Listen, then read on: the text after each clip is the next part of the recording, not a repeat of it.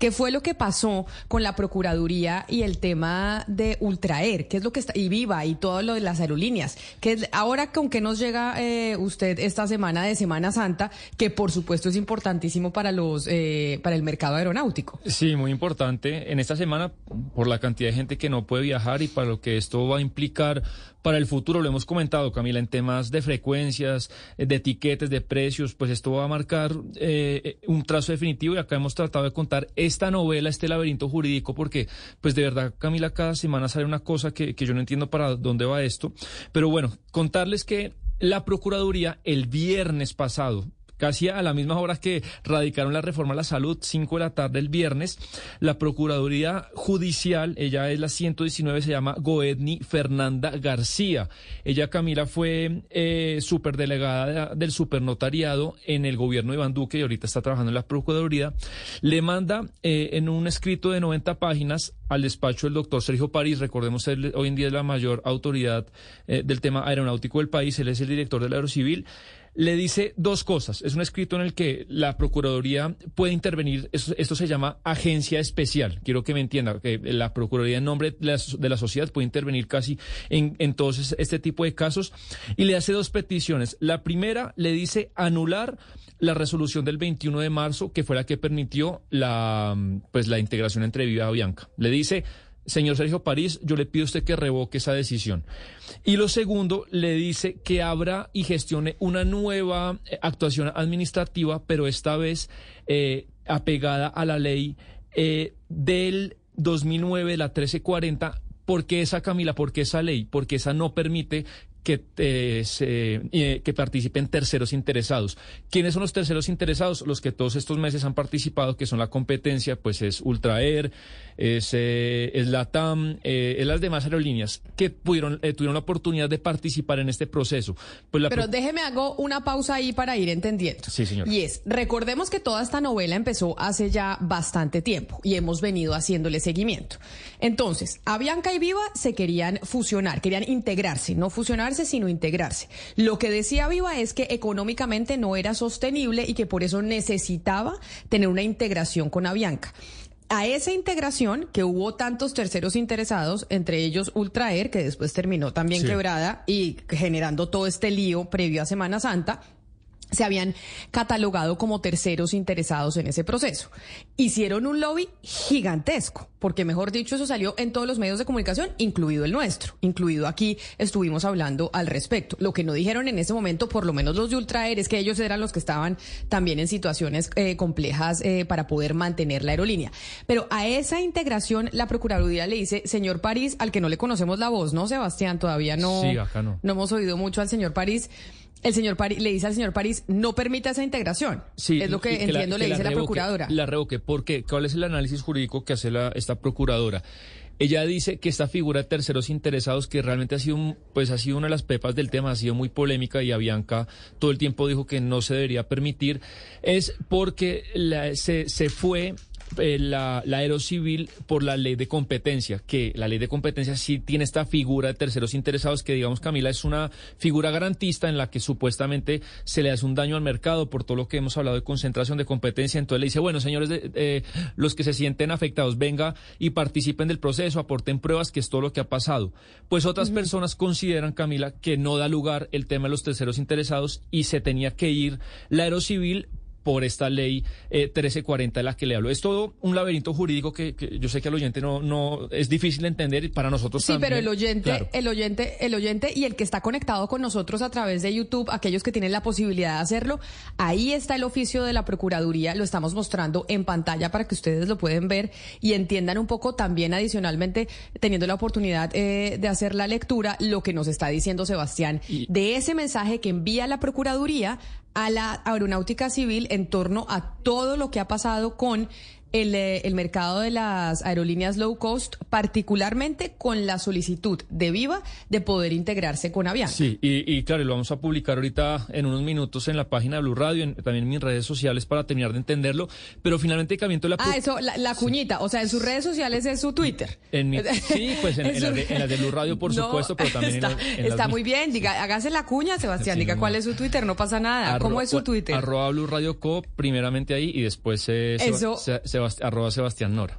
Ana Cristina, esas son las nuevas generaciones, ¿no? Eso lo vamos a publicar ahí en la página de Blue Radio, pero ustedes ahí métanse a mi a mi cuenta de Twitter que también está, el también está el documento. Es que eso tenemos que entender Ana usted y yo que eso es eh, la nueva generación, que eso no es. No, y hay que eh, entender eh, Camila que todo eso es tráfico. Es decir, todo lo que se llama, todo es tráfico y tráfico para el programa, pero Sebastián, hagamos el, el pues hagamos el, la vuelta completa. ¿Cómo se escribe Nora? Porque es que Sebastián Nora tiene por allá hay una H metida que yo nunca la pongo bien. por favor, le cuenta a los oyentes dónde va la H. No, nadie logra. Eh, N-O-H-R-A.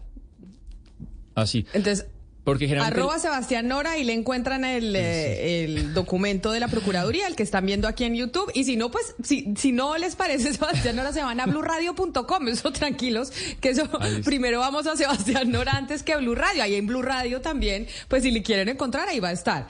y entonces, Sebastián. sí, entonces es muy importante este tema de la Procuraduría, porque le digo, porque le, le, termino de explicar. Si bien no es vinculante, yo ya hice averiguaciones y, ya, y llamé a gente que trabaja en la Procuraduría, digamos, Sergio París no está obligado a hacerle caso a la Procuraduría, pues sí es muy diciente porque usted sabe el, el, el fuego intimidatorio, lo que causa la Procuraduría en los funcionarios. Y digamos que esta, este ente no se había querido meter y se mete como si fuera un concursante más, como si fuera Ultra o si fuera la TAM.